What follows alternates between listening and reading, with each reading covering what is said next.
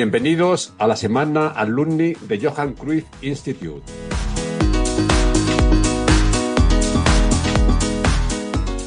Una semana en la que compartiremos la experiencia de cuatro antiguos alumnos de la escuela y su día a día actual, trabajando en la industria del deporte. Hola, ¿qué tal? Yo soy Alex Tusamen y os doy la bienvenida al último día de la semana alumni del Johan Cruyff Institute. Ha sido una semana muy positiva en esta primera edición que hacemos de la semana alumni de la escuela. Y bueno, hoy en este cuarto y último episodio vamos a entrevistar a Cameron Maxwell, actualmente trabajando en patrocinios y como responsable de Business Intelligence en el Sevilla Fútbol Club.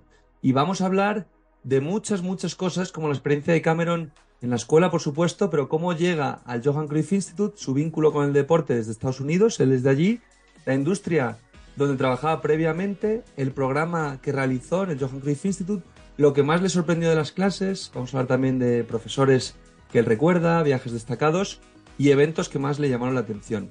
Vamos a hablar también de algunos de los antiguos compañeros de Cameron en el máster y los lugares donde trabajan actualmente. También Cameron va a compartir con nosotros el proceso de búsqueda de empleo siendo eh, estudiante del máster, siempre tan complejo, la importancia del uso de plataformas profesionales y el buen uso, por ejemplo, que Cameron em, nos cuenta sobre LinkedIn para conseguir un empleo en la industria deportiva, esperamos que pronto sea también de Impulsing, por supuesto, las diferencias entre la industria del deporte en Estados Unidos y España, em, según su opinión, el trabajo en el área de patrocinios dentro de un club de fútbol eh, y otros departamentos con los que trabaja Cameron en su día a día. Y por supuesto vamos a hablar de la importancia del Big Data y el Business Intelligence para analizar y recoger datos de cara así a poder tomar las mejores decisiones para el club y conseguir nuevos patrocinadores, entre otras tareas. Bueno, vamos ya con este último episodio de la semana alumni del Johan Cruyff Institute. Esperamos que os haya ayudado sobre todo, que os haya acercado todavía más a la realidad que viven profesionales que trabajan el día a día en diferentes áreas de la industria del deporte y vamos a por ello. Bueno, Cameron, bienvenido a la semana alumni del Cruyff Institute y bienvenido a las Sports Talks de Impulsing. ¿Cómo estás? Un placer tenerte por aquí. Pues igualmente, Alex, muchas gracias por la invitación y, bueno, un placer estar aquí. Bueno, placer el nuestro eh, de traerte para que hables de tu experiencia en el Cruyff Institute, de tu actual experiencia trabajando en un club tan grande como el Sevilla. Eh, pero bueno, vamos a empezar como toda historia, hubo un principio y de dónde viene el vínculo de Cameron con el deporte? Uf, hombre, eh, el vínculo con el deporte lleva, bueno, el desde siempre. Es que desde nací siempre mi familia ha sido muy de deporte. Bueno, soy de Estados Unidos, soy de Detroit en Estados Unidos. Y entonces, bueno, toda mi vida jugando a baloncesto, béisbol, a fútbol americano, hasta hockey sobre hielo. Básicamente todo menos el fútbol, de hecho, fíjate. Así que... Y has acabado así que, bueno, pero, justo ahí. Eso es, pero, pero aún así siempre he tenido la... Bueno, el fútbol y sobre todo el fútbol europeo siempre me ha, me ha llamado la atención y, y bueno, desde hace muchos años, muchos años, una década por lo menos, em, bueno, mi, mi objetivo era mm, venir a, a, España y, o bueno, a Europa y menos mal que ha sido a España y, trabajar en el fútbol europeo. Y bueno, después de muchos años he terminado aquí. Y ahí es donde conoces, deduzco, el Cruyff Institute, ¿no? Cuando estás en esa búsqueda para venirte para acá, dices, oye, ¿cómo lo hago, no? ¿Dónde trabajabas antes, eh, antes de venirte aquí para, para el Cruyff Institute? ¿O cómo acabas en el Cruyff Institute, mejor dicho? Pues uh, antes trabajaba en la industria, industria automovilística, ahí en casa en Detroit, y, bueno, cuando tomé la decisión de, ir a por ello y darlo todo y intentar seguir lo que, lo que quería hacer, em, en trabajar en el fútbol europeo, em, sabía que básicamente la única manera de, conseguir los papeles necesarios y tal era primero pasar por, por una carrera académica, em, o sea, un máster más específicamente. Entonces, bueno, mi primera opción y mi preferencia desde el principio siempre era eh, el máster de, gestión deportiva en el Johan Cruyff Institute en colaboración con la Universidad Autónoma de Barcelona. Bueno, desde el principio, eso, eso fue el, número uno, número dos y número tres. Ya, ya, lo conocías, el Cruyff Institute de antes, desde ahí en Estados Unidos. Cuando estaba buscando, sí, y llevaba un tiempo, algunos años, unos años buscando un poco, eh, viendo las opciones, eh, así que estaba, bueno, sabía que existía, pero no sabía tanto sobre, sobre el Cruyff Institute en sí. Pero pero después de una búsqueda, pues era muy claro que, que el Joan Cruyff Institute y, la Universidad Autónoma de Barcelona era exactamente donde quería estar. ¿Por qué lo tenías tan claro? ¿Por la ubicación, que obviamente Barcelona es una ciudad muy atractiva? ¿Por el contenido? ¿Por los eh, profesores? ¿Por el network? Ah, pues. ¿Qué, fue lo que te hizo decidirte tan claramente? Bueno, antes que nada, sí. bueno, tengo que decir que, el, hecho de que el máster está en Barcelona me gusta. Así que me gustaba y, por eso, bueno, eh, eso es una, una razón, una razón, una razones principales por lo cual que, he escogido este máster. Eso también, eh, junto con el hecho de que quería hacer un máster en español eh, y también en España, y, luego, bueno, eh, el hecho de que este máster concretamente eh, estaba vinculado con la Universidad Autónoma de Barcelona, que no solo es un, un máster específicamente dedicado al mundo del deporte, pero también cuando tengas un, cuando tienes una universidad tan grande y tan importante a nivel europeo y mundial también, eso hace que, que, es muy atractivo, ¿no? Así que las dos cosas juntas hace que era una, una, decisión fácil, sí. Oye, pero tu español veo que es, eh, vamos, perfecto o casi perfecto o muy bueno, o sea, te puedes comunicar perfectamente. ¿Te estás atreviendo a hacer este podcast también en español? Hombre, eh, es, eh, porque he hecho tantos errores en mi, en mi vida, he hecho el tonto tantas veces, básicamente soy un sinvergüenza, es, es lo que puedo decir. Así que si no tienes miedo a, a, fallar, pues puedes aprender de tus errores y, y, ya está. Pero también muchísimas horas, ¿eh? Muchísimas horas. Me puedo imaginar. Me puedo imaginar. Oye, Cameron, y metiéndonos más en tu programa de gestión deportiva, eh, ¿qué clases destacarías? ¿Qué fue lo que más te llamó la atención? ¿Alguna clase, algún profesor, algo con lo que eh, que recuerdes tú que te marcó, que dijiste, guau, eh, esto me ha cambiado completamente. Tú además que vienes de Estados Unidos, de otra cultura también y de otra forma de entender el deporte, donde el fútbol ahí, aunque está creciendo mucho la MLS, pero que no es el deporte rey. Em, ¿Cómo fueron tus clases aquí en el Cruyff Institute? ¿Qué, es lo que más te sorprendió? A ver, em, pues antes que nada estaba muy contento con el, con, eh, con el curso en sí porque hubo cosas de, cosas muy variadas, ¿no? De marketing, de finanzas, hasta, hasta instalaciones y cómo gestionar cada departamento de, un club de fútbol, por ejemplo, tocamos un poco, ¿no? Patrocinio también. Así que soy más de, marketing, de patrocinios, de, de eventos y tal.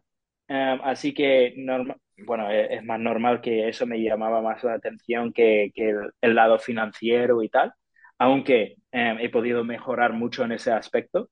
Em, así que bueno, diría que marketing, patrocinio y eventos, instalaciones, este tipo de cosas me, me gustaba mucho.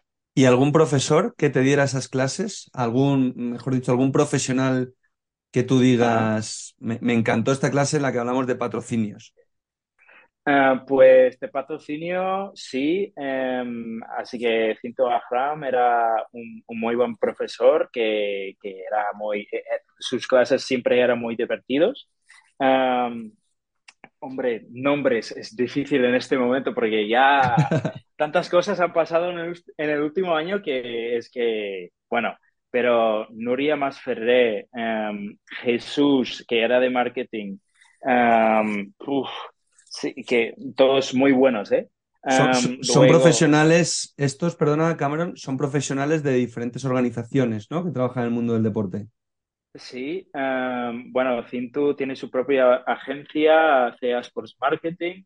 También hubo mm, Carlos, que era de, del Barça, de recursos humanos del Barça también, un, clase muy interesante sobre los recursos humanos. Recursos humanos, perdón, y Nuria Masferrer de, eh, bueno, es, es, una de las directoras del máster en sí, Así que, bueno, ahí tienes una mezcla de, gente importante y interesante que, ya está en el máster, que, que, disfrutaba mucho de sus clases, además. Claro, porque luego todo ese networking, eh, tú hiciste el máster hace ya un año, ¿no? O sea, lo hiciste en el curso, ¿el 21-22 fue o el 20-21? Sí, uh, sí, 21-22, si no 20, sí. 21-22. ¿Y seguís en contacto todos vuestros compañeros? ¿Ellos también están trabajando como tú en la industria del deporte o sigues manteniendo el contacto con alguno de ellos o alguna de ellas? Hombre, el WhatsApp, el grupo de WhatsApp todavía está activo, ¿eh? Está activo, ¿no? Eso es buena señal. eso es. Pero, pero todavía hay mucha gente que, que vive ahí en Barcelona. Yo, bueno, actualmente estoy en Sevilla, así que eh, es, yo personalmente soy, soy, menos activo ahí en, en, ese grupo, pero, pero sí, hay buen rollo, ¿eh? Em, pero sí, em, todavía mantengo contacto con, con, varios compañeros y también gente del, del Cruyff Institute también. Em, Nuria Juan, Paula Muro, que son los dos son de, bueno, más el lado operacional del máster y también, bueno, dan nos apoyan en, en, todo a lo largo del curso. los dos eran muy, me ayudaron mucho y, eso, así que sí, todavía tengo, mantengo contacto con varias, varias personas de ahí, sí. ¿Y algunos sitios donde nos puedas decir cómo fue esa salida del máster? Es decir, ¿tus compañeros también encontraron trabajo? Ah, ¿Dónde están algunos de ellos? Bueno, hay varios, ¿no? hay, hay un compañero que está trabajando en el Barça, de hecho. Qué bueno. Otro que está trabajando en, el, en la Liga de Portugal en la primera división. Y también Ironman, bueno, son algunos que vienen que, que sí, que, que, recuerdo ahora mismo inmediatamente, pero hay varios, ¿eh? Hay varios. ¿Y cómo, fue, cómo fue? Porque deduzco que, es, que fue también una parte compleja, ¿no? El de pasar de ser estudiante a conseguir un empleo en la industria del deporte, ¿no? ¿Cómo vivisteis vosotros o cómo, viviste tú personalmente toda esa fase de la búsqueda de empleo? ¿Cómo te surgió a ti, por ejemplo, la, la, oportunidad en Sevilla o previamente, eh, que ahora hablaremos de ello, de cuando estuviste trabajando ahí en el Girona? Pues em, la verdad es que la mayoría de mis, mis contactos y las oportunidades, o por lo menos respuestas de gente con, con quien podía hablar cuando estaba buscando pasaba básicamente únicamente por LinkedIn. O sea, sin LinkedIn no estaría aquí, no habría terminado en el máster, creo yo. Bueno, el, LinkedIn era esencial desde el principio. Um, así que cuando estaba buscando, um, era eso. Nada más llegar a España, um, empecé a a, aumentar la cantidad de contactos que tenía por LinkedIn. Y luego me puse a, contactarles, ser el típico pesado por LinkedIn mandando mensajes a todo el mundo. Hola, soy Cameron, encantado, me encanta el fútbol, todo eso, ¿sabes? Y, invertiste eh, mucho en networking. Invertiste mucho en networking. Horas y horas y horas y horas y horas desde el principio. Em, sí. ¿Cómo es para ti un buen approach? en LinkedIn a, alguien que no conoces? A ver. Em, bueno, eh, quizás soy un caso un poco distinto porque no conocía, básicamente en, el, en, el, en la industria del deporte en España no conocía a nadie, literalmente nadie. Así que empecé desde cero intentando contactar con, con, gente en todos los clubes de España, primera división, segunda división y más allá. Mm, segunda ref, tercera ref, todos los clubes que hay, básicamente he intentado um, formar contacto con ellos. Y seguía haciendo eso. Y, y poco a poco empiezas aumentando la red y a lo mejor al principio intentas conectar con alguien de algún club y no tienes contactos en común, luego una semana más tarde a lo mejor tres. Y luego un mes más tarde 20 y seis meses más tarde 100. Es que se aumenta así, pero rápidamente también, porque me parece que la industria es bastante pequeña y la red es, muy, tiene muchas conexiones. Es que hay, hay, todo el mundo se conoce o por lo menos tiene su contacto en LinkedIn. Así que empecé por, por eso y, funcionó. Qué bueno. ¿Y cómo acabas? Eh, o sea, ¿en el Sevilla acabas por LinkedIn o también el Cruyff Institute ayuda? ¿O cómo acabas en el club? Bueno, ¿cómo acabas primero, mejor dicho, en el Girona y luego cómo acabas en el Sevilla? Porque son dos clubes de primera división, eh, dos superclubs. Bueno, sí, he tenido mucha suerte, la verdad.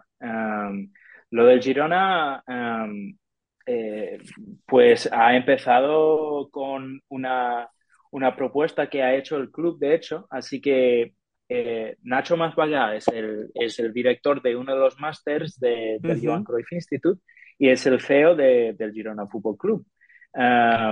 y entonces hay, hay bastante conexión entre, entre ambas entidades. Así que alguien del departamento de marketing del club nos, em, nos visitó para, para dar una charla sobre un proyecto que tenía para hacer una nueva tienda en Girona Centro, en, el centro de la ciudad, que antes no existía. Y nos, nos lo planteó y tal, y lo vi como una oportunidad de oro, que era la oportunidad que, que estaba buscando Así que nada más salir de esa charla, me puse a, hacer la propuesta. Así que hice la propuesta y tal en el fin de semana como un, como un loco, básicamente. Y lo envié algunos días después y, bueno, un mes más tarde me contactaron para decir que, que, em, que más allá del, del proyecto querían contratarme o no sé, ficharme, no, sé, para, para ser un, una, eh, para un puesto de prácticas y, en el departamento de, marketing y patrocinio. Así que, y, con esa oportunidad, pues eso ha cambiado todo. Así que estoy muy, muy agradecido eh, por, por, lo que, por mi experiencia en el Girona Fútbol Club, la gente ahí, eh, Nacho Masvagá, Aran Navarro, Alex Torremorrey, es que sin ellos... ¿Qué, hacía, ¿qué hacías en el Girona exactamente? ¿Qué hacías en el Girona en esas prácticas? Pues estaba en el departamento de patrocinios em, y, y, básicamente cuando em, un club está buscando nuevos patrocinadores, tiene que hacer propuestas y estaba haciendo un montón de propuestas em, básicamente PowerPoints que, que, eran un poco más elaborados con, perdón, con un diseño que ya tenía el club y, y hablando con, con, gente del departamento para, para fijar el, el, precio, valorar cada asset, cada activo. Y bueno, pero me dedicaba más a eso, pero también estaba ahí en los días de partido, también he podido conocer a algunos patrocinadores, gente de todas las áreas del club. Um, he podido aportar un poco mi, granito de arena y mi perspectiva como alguien de fuera y como si tenía algunas ideas para, no sé, eh, maximizar el espacio en el estadio, para vender más espacios de, de, patrocinio, en fin, muchas cosas y fue una experiencia muy enriquecedora. Y después de ese periodo, ¿no? Que fueron seis meses, eh, surgió la posibilidad de irte al Sevilla. Ahí es cuando eh, surge esa oportunidad y, cómo sucede, cómo es ese cambio al Sevilla, al área de patrocinios.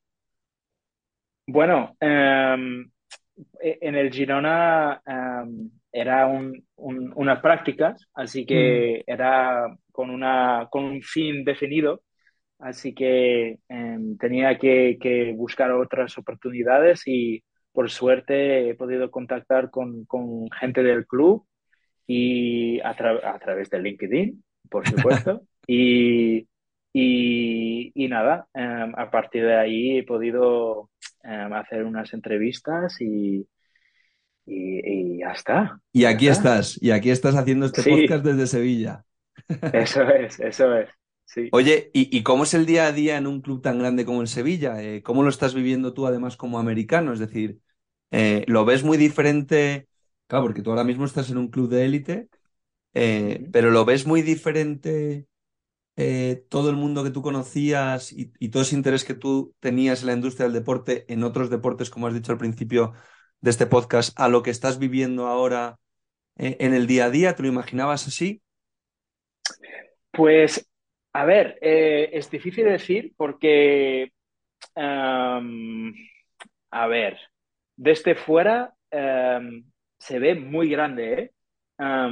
cada club de fútbol, cada entidad deportiva, pero cuando estás dentro, pues se ve que, hay, hay mucha cosa que hacer y, todos los áreas están conectados y, y tiene contacto con todo el mundo, sobre todo en el departamento de patrocinio que está metido en cada área, básicamente. Tengo que, hay, que hablar con, con, comunicación, hay que hablar con marketing, hay que hablar con gente que gestiona el primer equipo, hasta, mm, bueno, eh, utilleros, tiene que hablar con, con, todo el mundo, todo el mundo. Y, y es muy interesante eso también.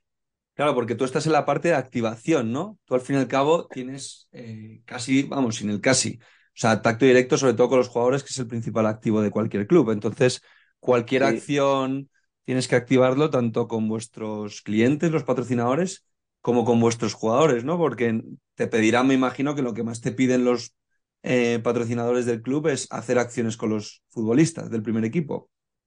Es verdad. bueno, hay, bastante, hay bastante contacto con los jugadores, bastantes grabaciones para, los patrocinadores, claro.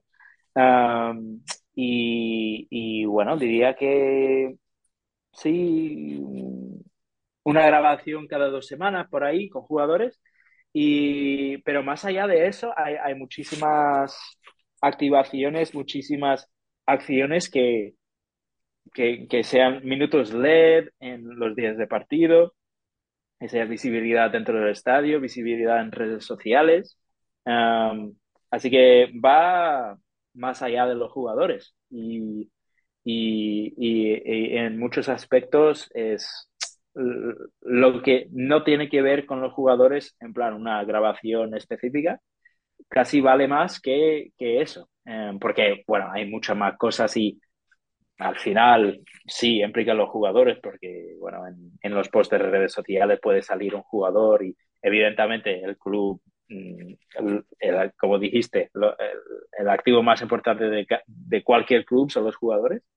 Así que, así que bueno, pero hay, hay, eh, más cosas más allá de, los jugadores y, por eso es muy, muy divertido y interesante y multidimensional, si me invento un poco.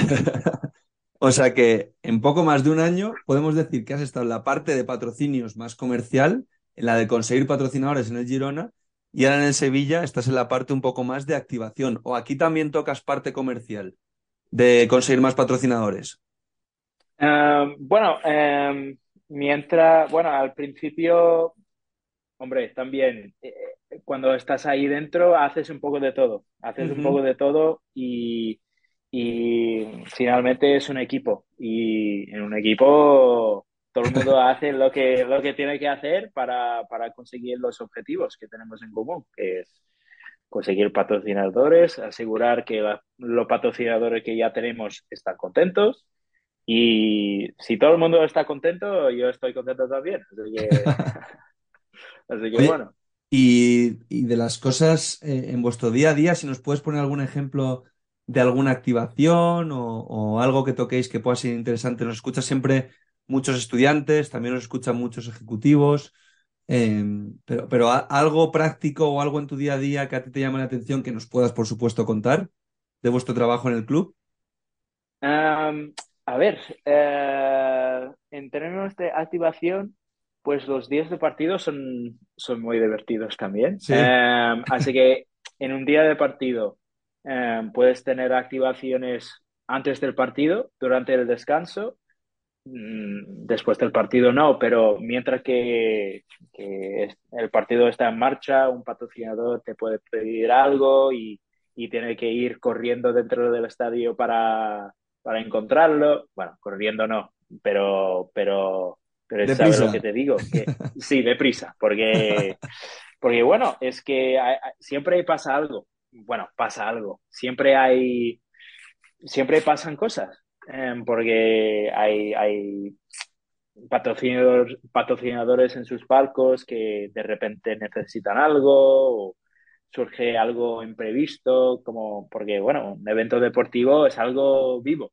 Em, que, no se puede predecir ni, bueno, eh, es a veces bastante imprevisible. Así que este, eh, es muy divertido, como dije, em, y, dinámico. Así que cada, cada día partido lo disfruto mucho. ¿Hacéis muchas activaciones los días no de partido? o sea, constantemente. O, sea, si tuviésemos que decir cuándo se hacen más, si días de partido o fuera de partido, ¿cuándo sería? Fuera del partido, fuera, del partido, porque Sí, porque, bueno, una activación puede ser una publicación en redes sociales y hay cientos, quizá mil publicaciones al día. Bueno, a lo mejor no es, tan, no es tanto, pero hay en redes sociales siempre pasan cosas. Eh, si un patrocinador que tiene entradas por contrato te pida, te piden con, eso, esas entradas un lunes o un martes o un miércoles y tiene que gestionarlo antes del día del partido.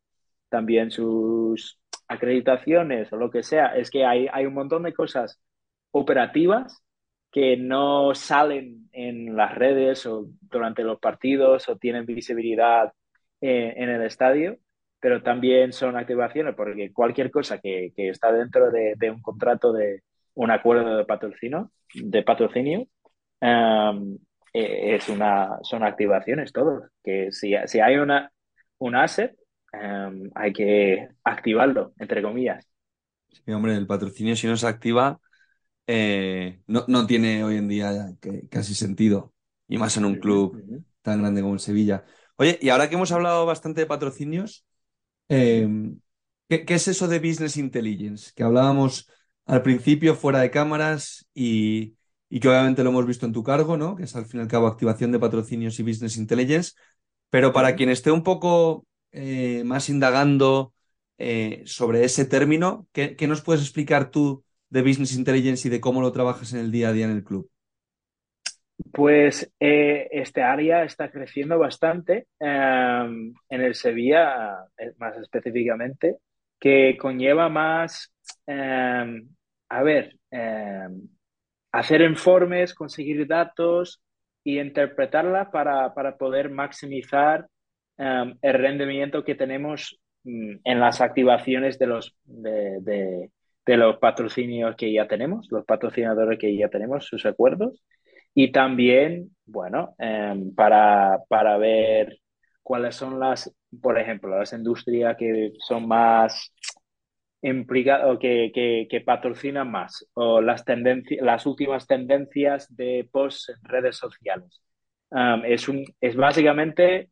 Um, datos. Datos para tomar mejores decisiones. Datos, datos, datos. Sí, eso es.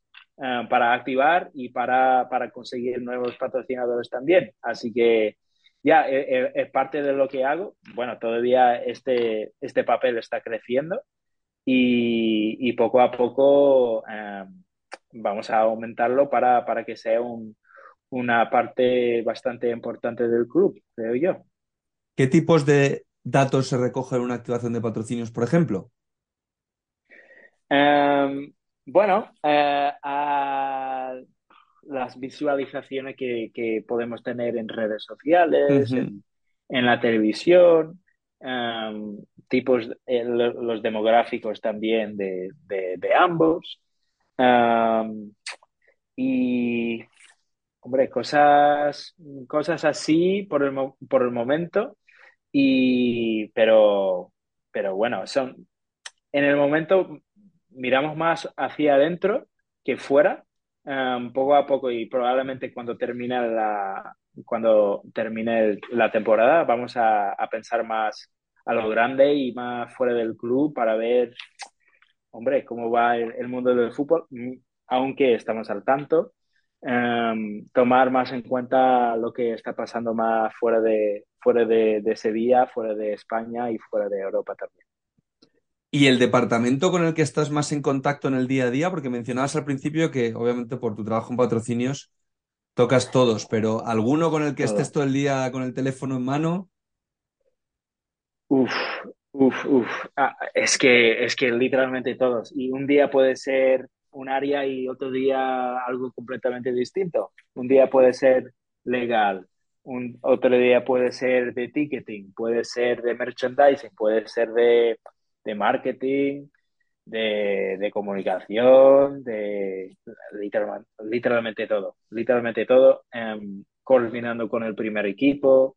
Em, o sea, e, es que literalmente no puedo pensar en, ningún área. No te puedes mojar. que no tocamos. No, exacto, sí, sí, sí. Bueno, eh, pues la verdad es que, eh, Cameron, la verdad es que muy interesante todo lo que nos cuentas. Yo creo que ya solo me queda una pregunta, que es la que le hacemos a todos eh, nuestros asistentes, a todos nuestros invitados, que es, ¿qué le dirías a tu yo de hace 10 años, ese yo que iba más por el deporte americano que por el fútbol europeo? Mm. ¿Qué consejo le darías con todo lo que ya sabes? Hombre, eh, pues es una pregunta complicada, ¿eh? ¿eh?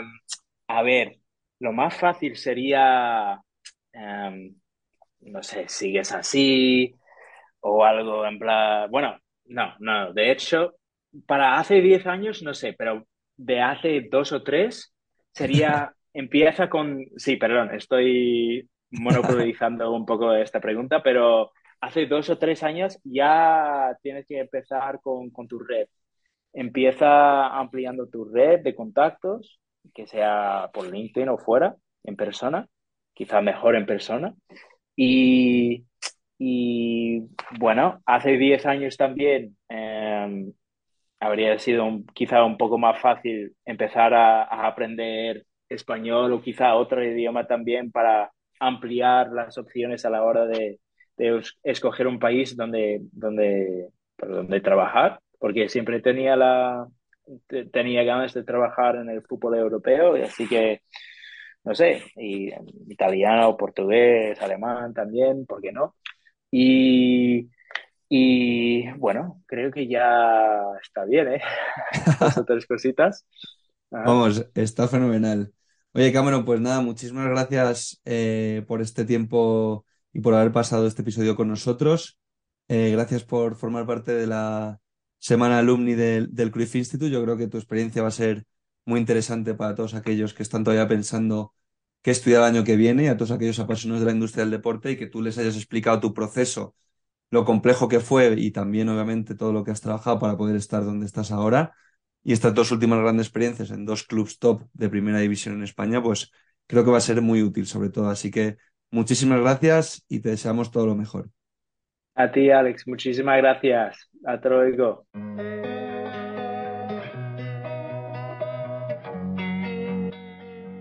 Amplía tus conocimientos de la industria del deporte a través de las entrevistas de nuestro podcast Sports Talks.